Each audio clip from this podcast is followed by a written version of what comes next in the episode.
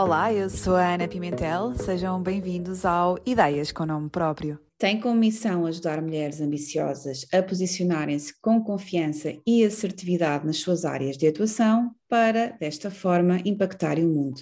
É a primeira coach em Portugal e na CPLP a especializar-se em liderança e imagem feminina e o seu percurso levou o ex-presidente norte-americano Barack Obama a distingui-la como uma das jovens líderes mais influentes do continente africano. Chama-se Evódia Graça, é natural da ilha de Santo Antão, em Cabo Verde, e há muito que sabe que mentorar e ajudar outras pessoas lhe corre nas veias.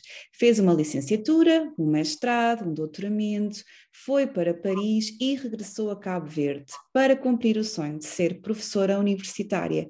Mas nada disto foi suficiente, o mundo e a vida tinham outras coisas para lhe dar. Olá, Evódia, muito bem-vinda aqui ao Ideias com o Nome Próprio, obrigada por estares aqui conosco. Olá, Ana, obrigada eu pelo convite. Olha, a minha apresentação acaba aqui na parte da professora universitária, mas no fundo isto não foi nada o, o fim da tua carreira, foi antes, pelo contrário, uma espécie de princípio, não é? Conta-nos como, como foi. Uh, o meu pai, só para enquadrar, uh, é professor, já reformado, não é? E eu achava que iria mesmo seguir os passos dele.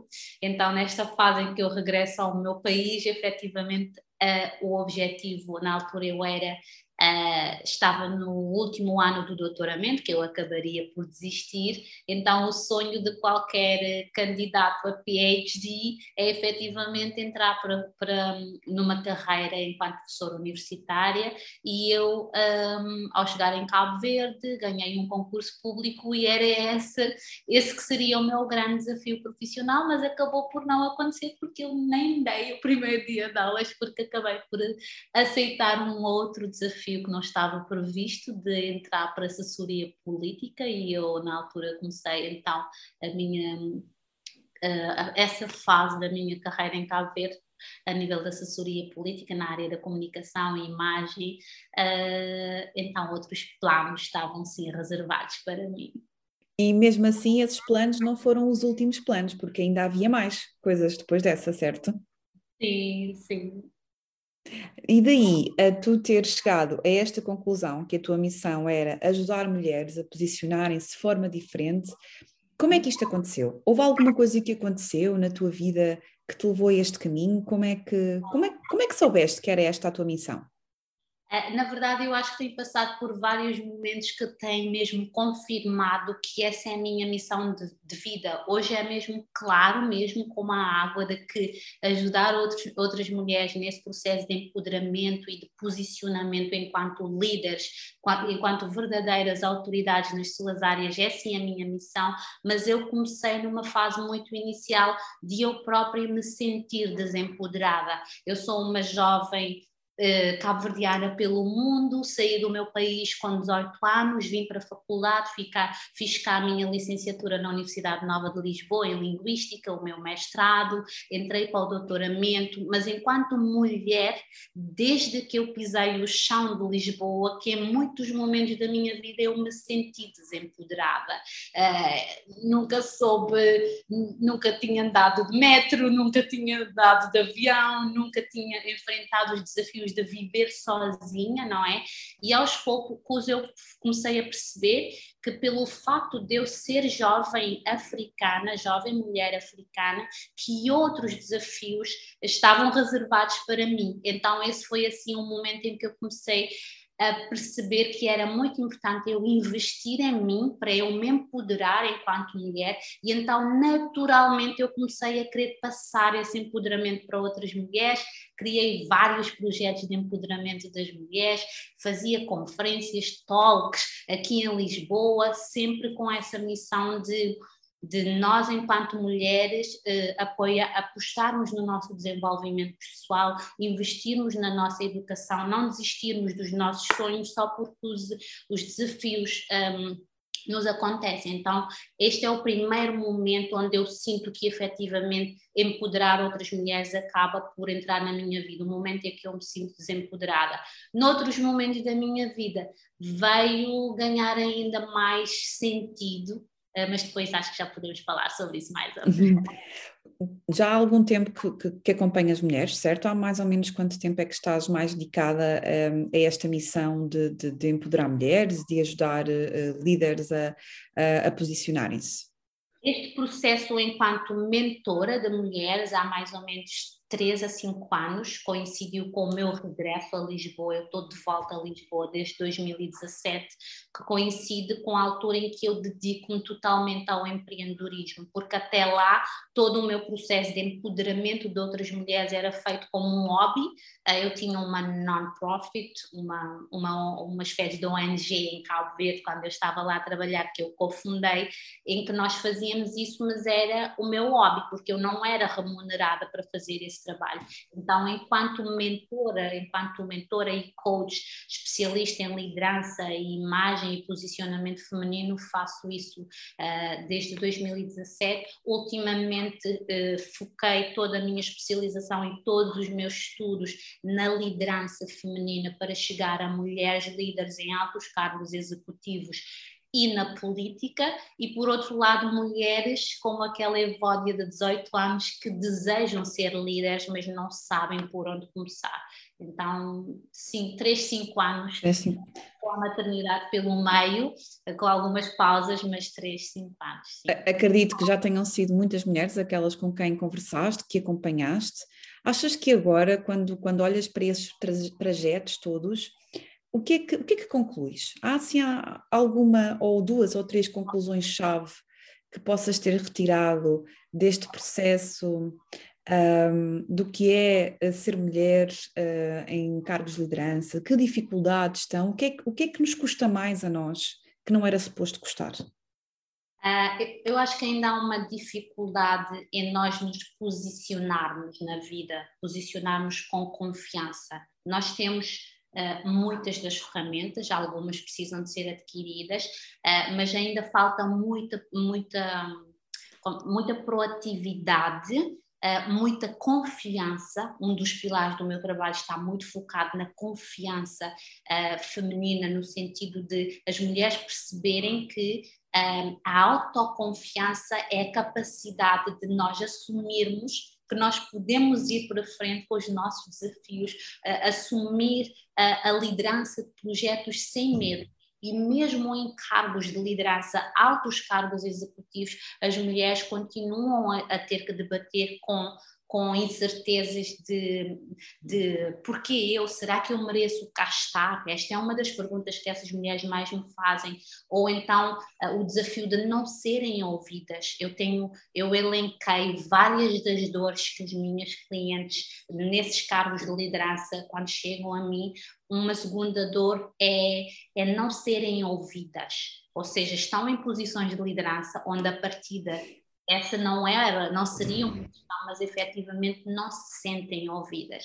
E uma outra dor que eu tenho identificado é também essa necessidade de terem que provar, de terem que provar pelo simples fato de serem mulheres. E eu acho que nós estamos a fazer um, um caminho uh, uh, quando olho para trás, há 20 anos atrás, quando eu cheguei a Portugal e agora, apesar de todos os desafios, a pandemia Covid-19 veio ainda trazer uh, alguns uh, outros desafios às mulheres, mas efetivamente já há um trabalho que está a ser feito, mas as mulheres precisam de apostar cada vez mais em ferramentas de desenvolvimento pessoal, apostar no seu autoconhecimento, saber quais é que são as crenças que limitam o, seu sucesso, porque é que um homem vai ao LinkedIn e com toda a sua naturalidade diz, olha, eu acabei de ganhar este prémio, eu participei neste evento, participei naquela conferência, acabo de ser distinguida como, como, distinguido como Young African Leader, por exemplo, mas se uma mulher faz esse show off, faz esse, tem esse posicionamento assertivo, muitas vezes é visto como show off, é visto como vontade de aparecer. O meu trabalho tem sido de meter na cabeça das mulheres de façam show off, façam show up, apareçam ao mundo na vossa melhor versão e não tenham medo de mostrar os vossos feitos. Isto é tão natural nos homens, mas não é tão natural nas mulheres. E quando as mulheres chegam a esses cargos de liderança, uh, ainda estão assim muito arrecatadas. Não estou a generalizar, porque existem uhum. muitos casos de sucesso, uh, mas essas são algumas dores. Depois há outras dores que que tem a ver, por exemplo, com o fato de sermos mães, não é? Mulheres em cargos de liderança que são mães, a maternidade aparece muito nas nossas vidas como um fator de empoderamento, quando nós somos mães, quase que adquirimos um superpower, mas também a maternidade desempodera-nos, não é? De repente nós temos aqui uh, um cenário de termos que lidar com várias um, com vários desafios a nível pessoal, que acaba por afetar, uh, nos afetar a nível profissional, e isso afeta a nossa autoconfiança. Eu própria me senti altamente desempoderada com a maternidade, e acho que é preciso cada vez mais falarmos sobre isso, sobre esses desafios todos. Esta, esta falta de, de, confiança de que falavas e mesmo um, este medo de parecer vaidosa, porque no fundo é um bocadinho isso, não é? Este medo de aparecer, de me mostrar, dizer que faço isto, dizer que ganhei um prémio, que participei, com medo do julgamento, ah, vou parecer, vou parecer vaidosa, vai parecer que, que me estou a querer mostrar. Porquê? Porque de facto os homens não têm tanto essa, esse pensamento, não é? Mas nós, é, são muitos anos de educação uh, que nos preparam ah, desta forma, que, que, está errada. Como é que, como é que se dá a volta a isto?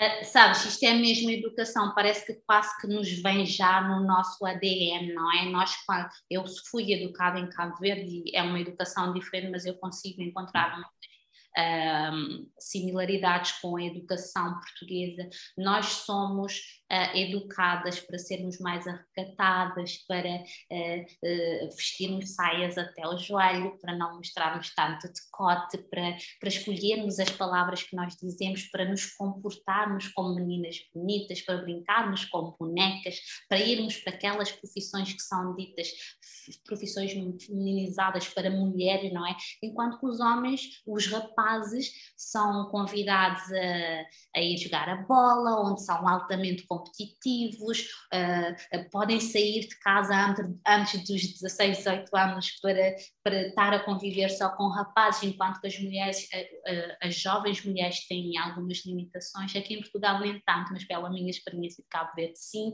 Então os homens estão preparados por natureza para serem vaidosos, vaidosos no sentido de exibirem com naturalidade uh, os seus feitos. Um jogador de futebol que está ali, marca um gol, é tipo, uau, filho, uau, tu és o máximo. Uma mulher que está ali a ajudar na cozinha, uma jovem, uma criança, não é? Ou que está a brincar com a boneca, não é a mesma coisa, não. Então nós somos preparadas para até se tivermos que celebrar, mas celebrar em, em, em forma moderada. Exato, discreto, não é? Discreto, a não dar muito nas vistas.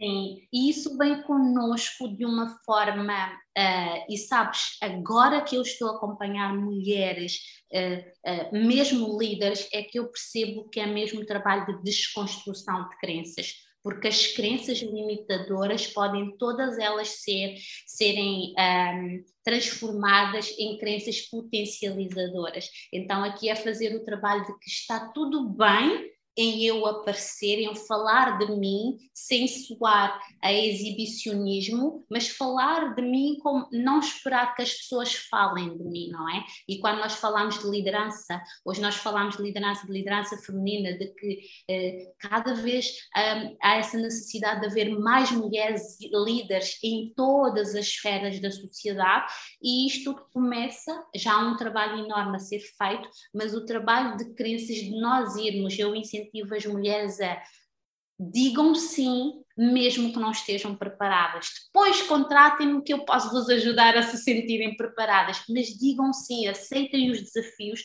vão sem medo dos desafios e depois um, uh, podem munir-se de outras ferramentas. No outro dia eu estava a preparar uma talk e eu estava a ver os dados estatísticos e recentemente um, veio um, um, estudo do LinkedIn que diz que uh, as mulheres, a esmagadora maioria das mulheres continua a enviar uma candidatura Imagina que dentro de uma empresa há um cargo que vai, que alguém pode se candidatar para um cargo de liderança ou até um, liderança mesmo superior ou intermédia. As mulheres só submetem a candidatura no momento em que olham para os critérios e confirmam que preenchem até 98% das, da, dos critérios. O homem, se tiver 50%, já é suficiente. É, é inglês, é francês, é espanhol, é Excel, ele não pode dominar o básico, mas diz: está ok, a mulher precisa de um MBA em inglês, um MBA em, em francês, em espanhol, precisa de um, de um doutoramento em Excel para dizer sim, eu estou apta para. Não é? achas, achas que isto tem, tem, tem, tem a ver, está relacionado com o medo de falhar? Porque se falharmos uh, mais depressa, se calhar nos pode ser apontado o dedo do que se o homem falhar. Daí essa, essa tentativa de, de controle mais dos critérios, porque se eu corresponder a 98% dos critérios, então eu tenho menos probabilidade de falhar ou de, ou de desiludir-se quem, quem me contratou, caso eu não consiga de facto fazer estas coisas todas. Concordas? Achas que é assim? Sim, é um sabotador mental. Parte do meu trabalho enquanto coach e mentora de mulheres é ajudar-lhes a identificar todos os seus sabotadores mentais. E isso é feito de forma mesmo técnico-científica, de aplicar um teste às mulheres e perceber quais é que são os sabotadores que mais atrapalham o teu sucesso enquanto mulher líder. E um dos sabotadores mentais que aparecem em todos os seres humanos com, muito, com uma evidência muito grande é o sabotador crítico. Nós somos muito críticas e nas mulheres essa escala é muito mais elevada. Uh, somos críticas e autocríticas. Então só vamos dar esse passo se efetivamente tivermos certezas. E associado a esse sabotador está o perfeccionismo. O perfeccionismo em nós mulheres, não é? É devido a toda essa carga da sociedade que nos faz questionar todos os dias quem sou eu para? Quem sou eu para dar esse passo? Quem sou eu para achar que eu mereço estar no conselho de administração dessa empresa, não é? Então isto faz com que bloqueie esses passos que nós gostaríamos de dar, mas autossabotamos, ou seja, antes de darmos o passo já estamos a dizer que não. E isto vai gerando desigualdades a nível social, por isso é que eu deixei de forma, assumi mesmo publicamente, eu não quero ser aquela ativista pelos direitos das mulheres que está a exigir ao governo ou ao Estado, ou seja lá quem for, as organizações não governamentais, de que é preciso fazer, é preciso fazer, estamos ali a bater naquela tecla, mas depois sentimos que os resultados estão muito além muito aquém. Uh, eu preferi, uh, enquanto mentora, e faz parte do meu, da minha missão de vida, deixar um legado. Então, ao olhar para os fatores internos e os fatores externos que impedem a mulher de chegar a esses cargos, eu decidi focar nos fatores internos, porque os fatores internos efetivamente são aqueles fatores que, se forem trabalhados por nós mulheres, nós conseguimos alterar esse padrão que existe. Os externos eu deixo para o governo, para as organizações não governamentais, porque têm budget suficiente para fazer isso, uh, mas eu foco nos fatores internos das mulheres, é aquilo que internamente bloqueia o nosso sucesso mesmo. E, não é? é? é? o que não se vê, porque é o que está cá dentro e é o que mais força tem, é, é inacreditável.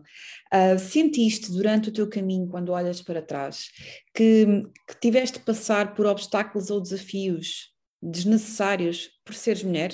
Que se calhar se fosses um homem não terias passado por esses desafios? Sim, eu sinto que uh, em dois momentos, por dois motivos diferentes. Em primeiro lugar, por ser mulher africana em Portugal, uh, e em segundo lugar, por ser mulher.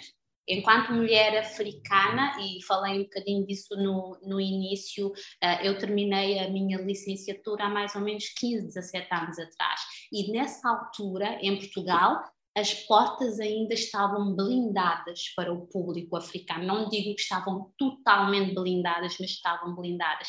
E eu senti uma necessidade muito grande de ter que provar as minhas competências. De, eu já cheguei a ir a, a uma entrevista de emprego em que me disseram que eu era overqualified. Uh, uh, na altura eu já estava no doutoramento um, e o que eu queria era muito agarrar aquele desafio profissional, porque era um desafio profissional na minha área, sabe? E eu eu fui identificando aonde é que eu estava a falhar enquanto candidata, ou seja, aonde é que claramente eu podia ter feito mais e aonde em que efetivamente existiam barreiras estruturais no mercado que não estavam preparados para receber o, o, o público africano.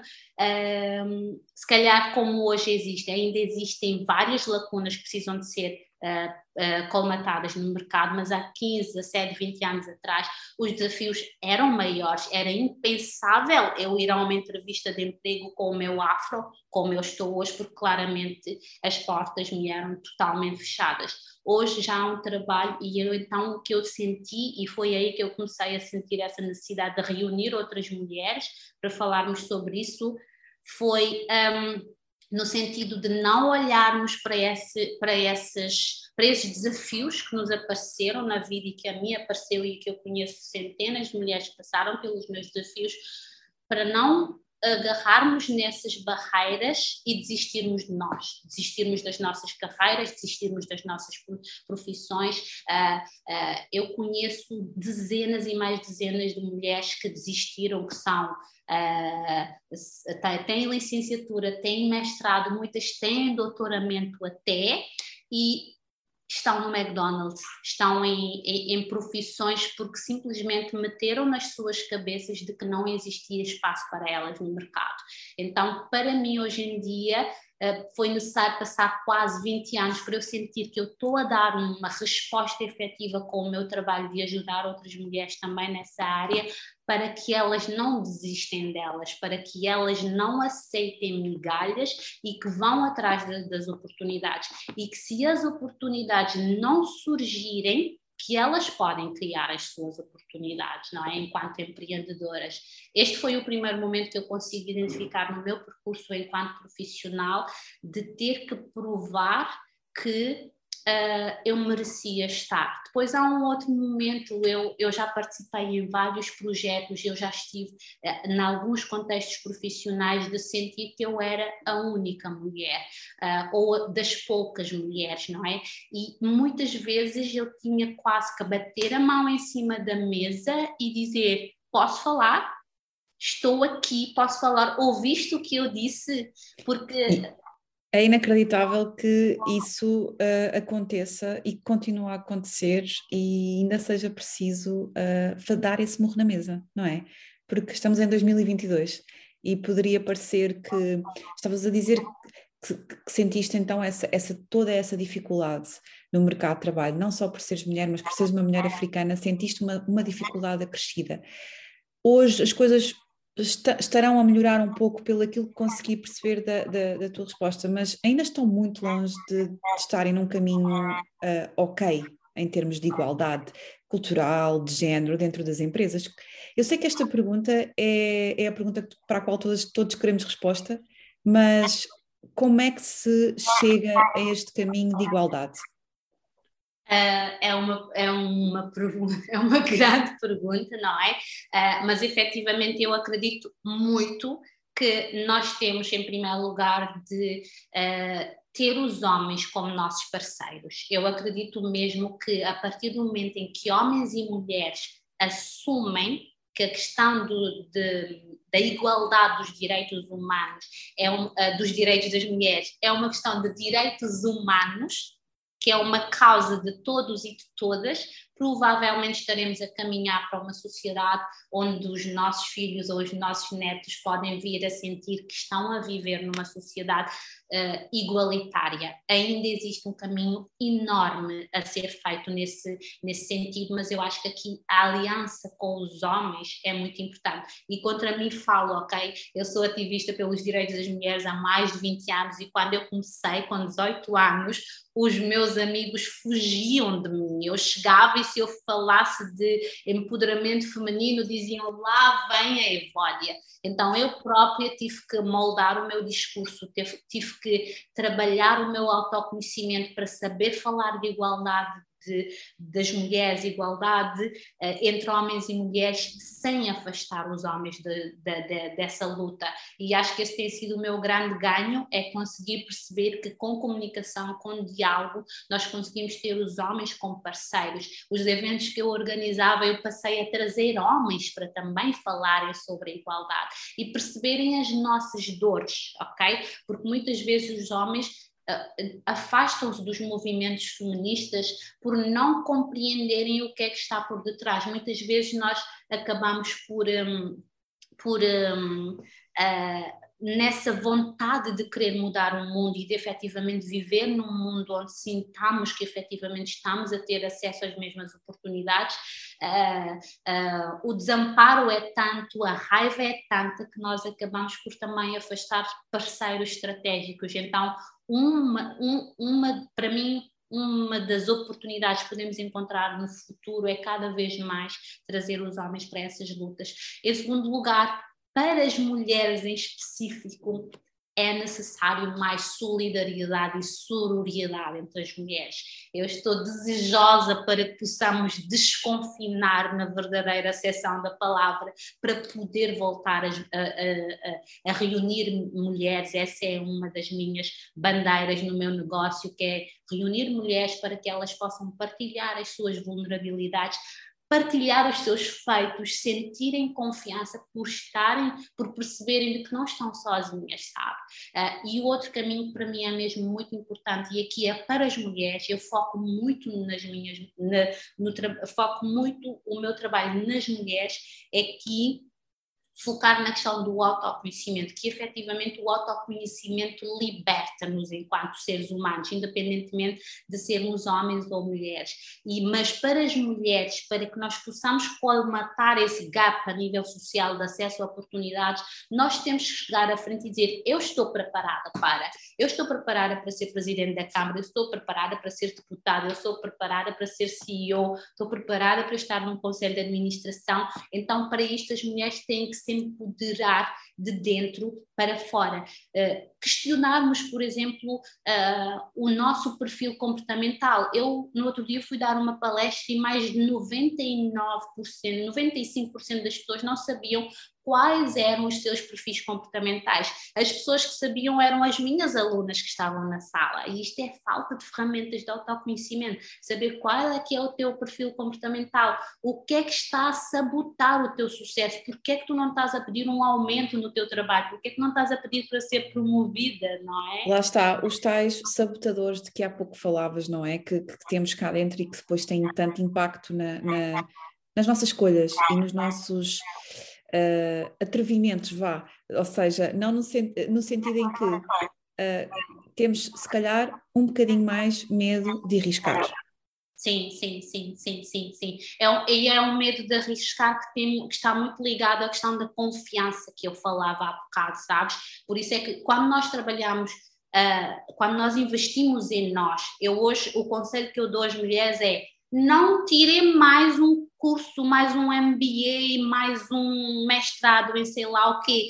Uh, invistam esse dinheiro em autoconhecimento, contratem uma mentora, contratem um coach, invistam em terem as ferramentas certas, porque muitas vezes nós, um outro sabotador também é estarmos constantemente a fazer formações, formações, formações, porque sentimos que nós não somos boas o suficiente. Mas o que nós estamos a fazer é mais uma vez ativar, está lá o sabotador mental que é o esquivo, que é um outro sabotador mental, que é nós esquivamos-nos e vamos lá fazendo, fazendo, fazendo formações para não olharmos para o desafio de frente que é eu estou-me a esquivar do meu sucesso e para isso eu preciso de olhar para aquilo que eu preciso de, de investir em mim enquanto ferramenta de autoconhecimento que é eu tenho esse padrão de fugir do meu próprio sucesso. Então vou agarrar esse sabotador mental.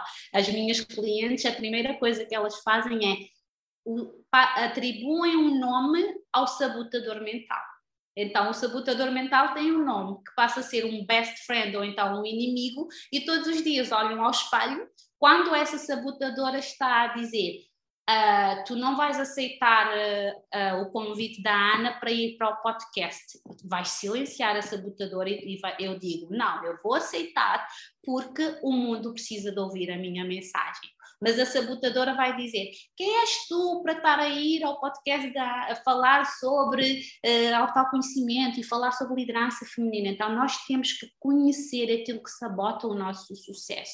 E a, a questão das barreiras internas e externas que eu, que eu te falei um, há bocado é exatamente para que nós possamos focar naquilo que nós temos controle. E as barreiras internas nós conseguimos controlar. Os dados estatísticos, saber se há mais ou menos mulheres na, na política, houve agora eleições, se há mais mulheres em, cargo de decisão, em cargos de decisão, se há mais ou menos mulheres deputadas, um, é um trabalho conjunto, não depende só de mim, Evódia, ou só de ti, Ana, individualmente. Por isso é que eu foco muito aqui nessa questão um, interna, porque as mulheres uh, ainda têm muito essa um, reticência de, de, de, de, assumirem essa postura de líder, de que eu vou com toda a minha confiança, mesmo com toda a minha vulnerabilidade, dizer sim. E vou olhar para os meus pontos menos bons, são pontos fracos, mas eu não gosto de chamar de pontos fracos, mas é eu escolho e eu ensino as minhas uh, clientes a não, eu ensino-lhes a não focarem nos, nos, pontos menos bons, mas a focarem, a colocar o holofote nos pontos bons, nos pontos que nós já somos espetaculares, porque os outros, basta contratar uma profissional ou um profissional dessa área que nós conseguimos colmatar esses pequenos desafios, não é? À volta a dar, não é? A esses, aos pequenos, à, à volta a dar. Achas que hum, temos mais medo de empreender? Temos mais, nós mulheres temos mais medo de empreender. Hum, eu acho que sim, uh, porque um, o que eu sinto é que efetivamente uh, o empreendedorismo ainda é muito visto como um caminho incerto, um caminho inseguro, não é? E nós mulheres muitas vezes temos o medo de dar esse passo, principalmente quando somos mulheres e somos mães, não é? Nós, eu por exemplo, sinto muito isso. Eu sou altamente aventureira, sou super criativa, vou atrás dos desafios sem medo, mas no ano passado eu tive que tomar uma decisão super importante um, e aqui tu começas a pensar não apenas em ti, mas também nos teus filhos, não é? Tu já tens uma responsabilidade também de olhar para esse outro lado. Então, o empreendedorismo pode assustar mais as mulheres do que os homens, mas efetivamente já estamos numa, numa sociedade em que as mulheres estão a ver casos de sucesso, então estão a aventurar com, um, com medo, mas estão a aventurar-se. Eu ajudo mulheres que querem lançar as suas marcas, por exemplo, e, e são, tant, são tantos medos que são externos, ok? Por exemplo, uh, as críticas dos familiares que vão achar que, ai meu Deus, agora estás a empreender, meu Deus, vais passar fome, ou como assim deixaste uma carreira de 15 anos para Essa, essa era uma pergunta que também tinha aqui. Como é que, como é que reagiram as pessoas à tua volta? Quando disseste que querias empreender, querias ter o teu próprio negócio e, e ajudar outras mulheres? Olha, eu tenho uma particularidade que é eu não digo as coisas. não digo no sentido de, de muitas das novidades as pessoas vão sabendo pelas, pelas redes sociais. Eu tenho um núcleo duro muito pequeno e até essas pessoas eu só digo quando as decisões, regra geral, já estão tomadas. Porque eu percebi ao longo da minha vida que sempre que eu antecipava ou seja, eu dizia: olha, eu vou fazer isto. Aquelas vozes todas que eram ativadas pelas pessoas à minha volta podiam induzir-me a desistir. Então, naturalmente, hoje em dia, eu comunico as decisões quando as decisões já estão tomadas e altamente seguras que não há volta a dar. Mas esse não é o padrão das minhas clientes. Por exemplo, as minhas clientes, eu ajudo-lhes a diariamente lidar com os maridos, com, a, com as mães, com os tios, com as amigas, que dizem: ah, opa, agora queres aparecer, agora queres aparecer no LinkedIn, agora quem és tu para estar a fazer isso no Instagram? Ou uh, como assim vais deixar um emprego de 15 anos? Eu ajudei uma mulher recentemente a lançar a sua marca, que já está a fazer imenso sucesso. Na semana passada ela foi à televisão e quando ela chegou até mim, eu disse: Olha, eu já estou a ver em todas as televisões nacionais e ela, eu? Tens a certeza? E eu, sim, sim, tu ainda não estás a ver o outro lado da ponte, mas eu já estou a ver do outro lado da ponte. Então, muitas vezes, o que eu tenho recomendado às pessoas é mais do que partilhar com muita gente, é escolher um profissional que te pode guiar nesse caminho, mas garantir que enquanto tu não estiveres confiante, a não abrires muito, porque essas pessoas também vão contribuir para esse processo de autossabotagem. Eh, e pode ser muito. Pode ser mais difícil. complicado, não é? Pode ser mais complicado assim, quando há vozes que nos estão a dizer que o caminho não é por aí, já, nós já temos os tais sabotadores internos, não precisamos do, dos externos, não é? É, é um pouco por aí. O que, quando, quando olhas para trás, achas que há assim alguma coisa que hoje acreditas que podias ter feito de forma diferente no teu percurso? Sim, muita coisa.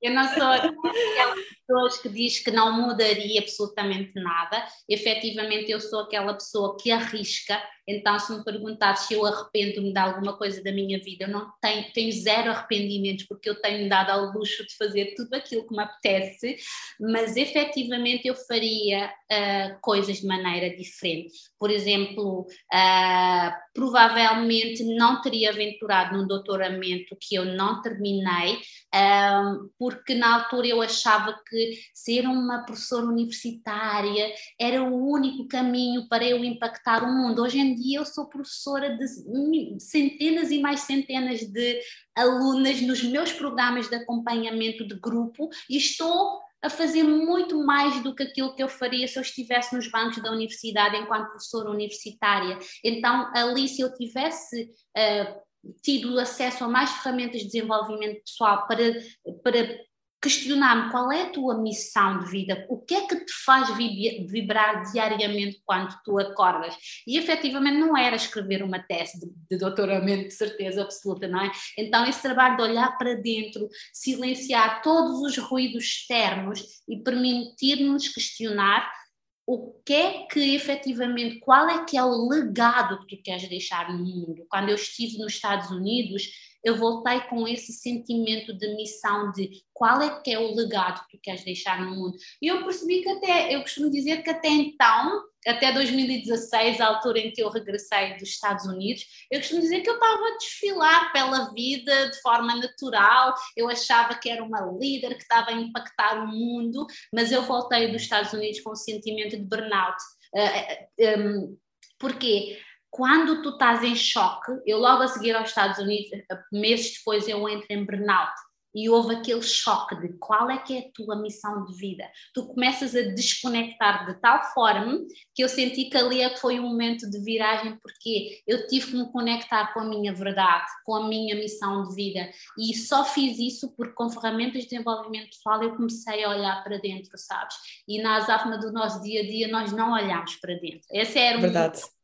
Às vezes tem de haver esse momento mesmo uh, muito fundo, o, o, bater no fundo, como costumamos dizer, para conseguirmos de facto parar e pensar: ok, o que é que está aqui a correr mal, o que é que eu preciso fazer diferente na minha vida? Sim, sim, sim, sim, sem dúvida. E quando estamos no caos, nós não percebemos que é ali no caos que pode estar a nossa mudança de vida, não é? Então o que eu digo é, se eu tive, eu, eu tenho um irmão de 18 anos e no outro dia eu disse se tu leres um livro por semana, eu vou-te transferir 20 euros para toda a conta todas as semanas, mas eu preciso de um resumo do livro, e são os meus livros, que eu quero impingir assim o meu conhecimento, ah, mas isto é, é olhar para o meu irmão de 18 anos, é o que é que a Evódia de 18 anos faria diferente, não é? E provavelmente eu teria estudado mais sobre empreendedorismo, eu teria estudado muito mais sobre todos esses processos de autossabotagem. Eu hoje olho para o meu percurso e claramente eu me sabotei. O medo da crítica, o medo do sucesso. Quem és tu para estar nas plataformas digitais a falar de, disso? Então, muitas vezes eu fui muito modesta, muito uh, politicamente correta nas minhas, nas minhas abordagens, porque efetivamente eu tinha lá o sabotador crítico, que era o medo da crítica. Hoje em dia uh, estou literalmente nada preocupada com o que as pessoas irão dizer sobre mim, porque eu uh, ganhei esse sentimento de missão de um dia, do dia em que eu morrer, eu quero ter a certeza que eu deixei um um, um, legado no mundo, que eu formei assim uma legião de mulheres líderes, protagonistas, como eu chamo no Instagram, de elas assumirem a responsabilidade total pelas suas vidas. Então, isso sim faria muitas coisas diferentes. Mas é, é interessante as nossas vulnerabilidades, não é? São tantas vezes vistas como um ponto uh, fraco, mas na verdade podem ser o nosso ponto forte. No entanto, sentes que o mundo ainda tem medo das nossas vulnerabilidades? As nossas vulnerabilidades intimidam as outras pessoas? Uh, o mundo e nós próprias. Nós não estamos preparadas para ser vulneradas, a sociedade não está preparada para lidar com vulnerabilidades, porque toda a gente nos ensinou que temos que ser fortes, não é? É, é, do género, aguenta, aguenta, tu dás conta, não é? Tu foste mãe, estás cheia de dores e não é permitido tu chorares, tens que estar ali forte a fingir que és uma mãe espetacular, quando na verdade apetece é chorar e dizer, olha, tomem lá conta do miúdo porque eu não estou em condições. E é engraçado porque eu tenho sentido muito isso, eu deixei de ter medo de me vulnerabilidade porque eu acredito mesmo que eu quero fazer parte das mulheres, fazer parte das mulheres que vão deixar um legado de que não existem mulheres, mulheres perfeitas. E eu acho que nos foi vendido assim. Um, Uh, é, é, nos foi vendida essa ideia de que temos que chegar ao trabalho e passar a ideia de que está tudo perfeito, mesmo que estejamos a morrer por dentro, sabes? E eu cada vez mais eu tenho, uh, tenho feito isso e eu posso dar o exemplo mesmo da minha vida real. Eu, uh, no ano passado, no auge da pandemia, eu separei e decidi separar-me e sair de casa e eu comecei a partilhar os desafios de ser empreendedora, de ser mãe, de, de estar a lidar com toda essa novidade e eu partilhei muito disso de uma forma Claro que não expus tudo, não é? Porque existe o outro lado, mas partilhando com a, com a minha comunidade nas redes sociais e foi impressionante a quantidade de mulheres líderes que me começaram a procurar para eu própria ajudar-lhes nos seus processos de mudança depois de eu ter passado por esse processo, não é? Mulheres líderes que querem dar esse passo, que querem ganhar coragem e não conseguem porque ninguém fala sobre isso, não é? Então é engraçado que eu tenho sentido que quanto mais eu me vulnerabilizo, dentro do que é ok vulnerabilizar-me, não é? Eu tenho acabado por atrair as pessoas certas, por atrair as clientes que precisam de mim naquele momento certo e de sentirem que têm quase uh, um colo, sabes? Um colo de olha, sim.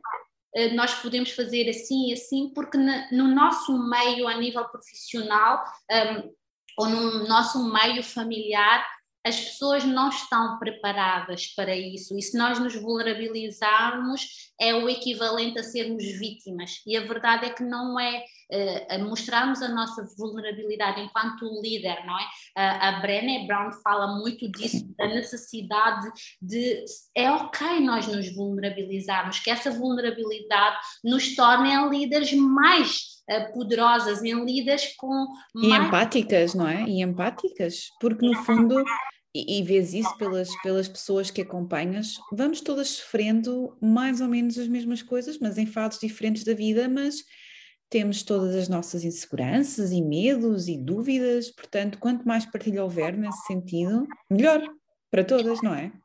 E para sentir que, que é ok, não é? Porque muitas vezes eu acredito que tu já passaste por dores, eu já passei por dores, ou muitas mulheres e homens que nos estão a ouvir hoje já passaram por dores em que tiveram que passar por essas dores sozinhos e sozinhas por medo do que, do que as outras pessoas iriam dizer se falassem sobre isso, não é? Eu, eu a, a dia estava numa entrevista na televisão e eu falava da importância de pedir ajuda nós temos que pedir ajuda e é ok pedir ajuda, é ok ter um coach, é ok ter um mentor, é ok ter uma psicoterapeuta ou um psicoterapeuta que nos ajude quase a ter, uh, a ter uns óculos que não são só os nossos óculos, que muitas vezes quando estamos perante os desafios, parece que só vemos, só temos os nossos, os nossos óculos, não é? De repente, se temos um, um segundo par de óculos a olhar para o mesmo desafio, as coisas são muito mais tranquilas, não é?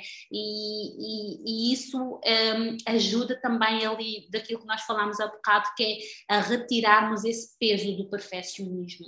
E os homens e as mulheres precisam de entender que nós podemos liderar de forma diferente. Nós não precisamos de ser líderes, mulheres líderes altamente masculinizadas para conseguirmos chegar ao topo. Eu posso chegar ao topo, tu podes chegar ao topo com todas as tuas vulnerabilidades, de tu teres a tua forma de liderar, que é a liderança feminina, não é?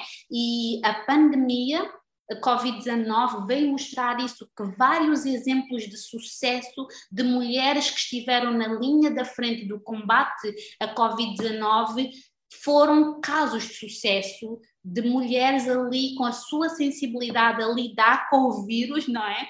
Em parceria com os homens, mas de trazer esse lado humano que é muito mais característico das mulheres do que os homens e que até agora era visto como uma vulnerabilidade, mas na verdade é uma Exato. grande força. E é um caminho que, é um caminho que temos, temos a percorrer. Temos humanidade, não é? Ah, porque os homens também ah, sofrem disto, de, de não. De, uh, aquele, aquele preconceito que o homem também não pode mostrar a sua vulnerabilidade em público, não é? Que ainda existe muito, portanto, há aqui um, um longo caminho a, a, percorrer. E estamos quase a chegar ao fim da nossa conversa. Um, e eu gostava de, de, te perguntar, assim, para quem, para quem nos está a ouvir, não, antes disso ainda te vou perguntar uma, uma última coisa, como é que a experiência de conheceres Barack Obama um, te mudou e impactou a tua vida? Um, a experiência do Obama uh, foi mesmo um ponto de viragem na minha vida, sabes?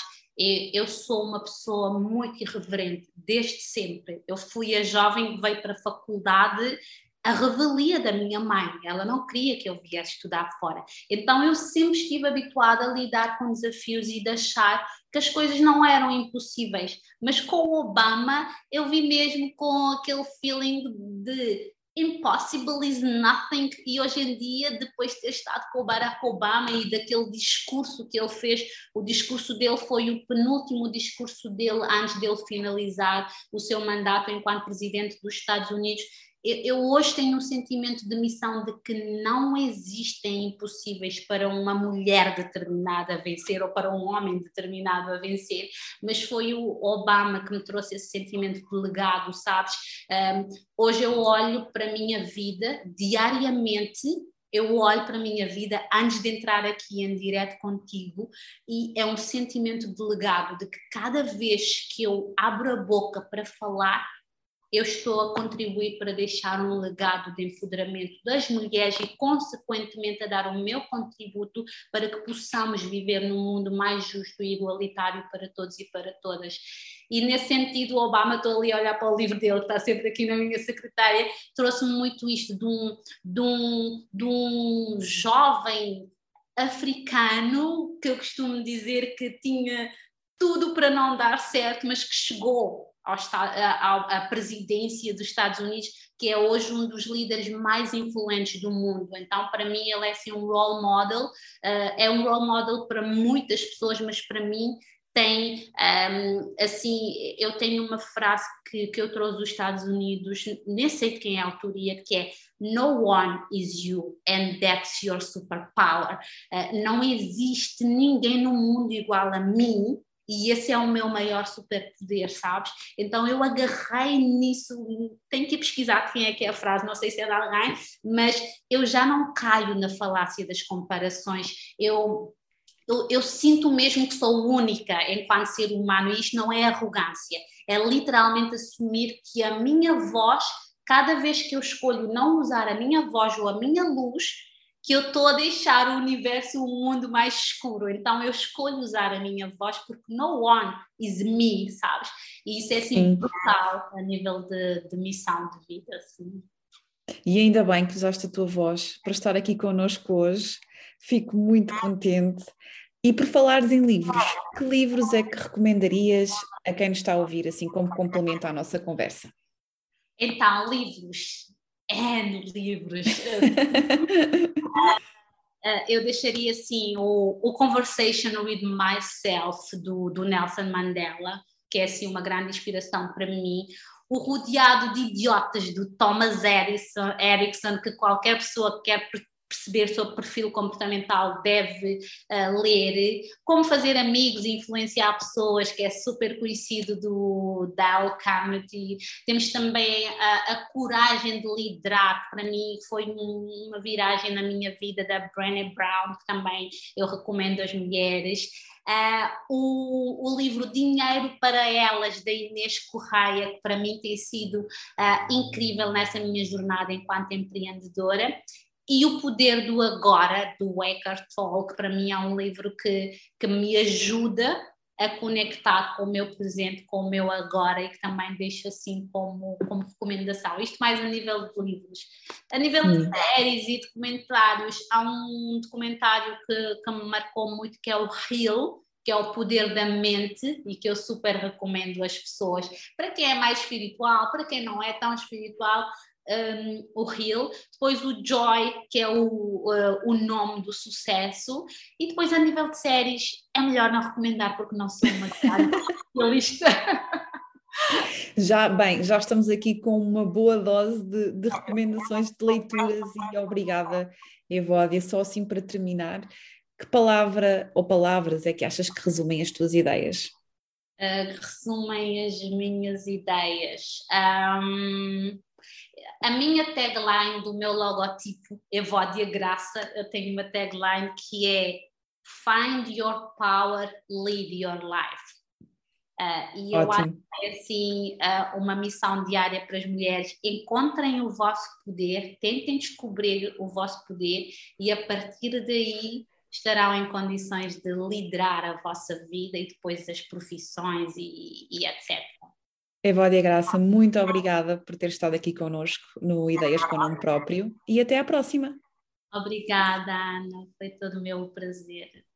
O podcast Ideias com Nome Próprio está disponível no site do Jornal Económico e nas habituais plataformas de streaming como Spotify, Apple Podcasts ou Google Podcasts.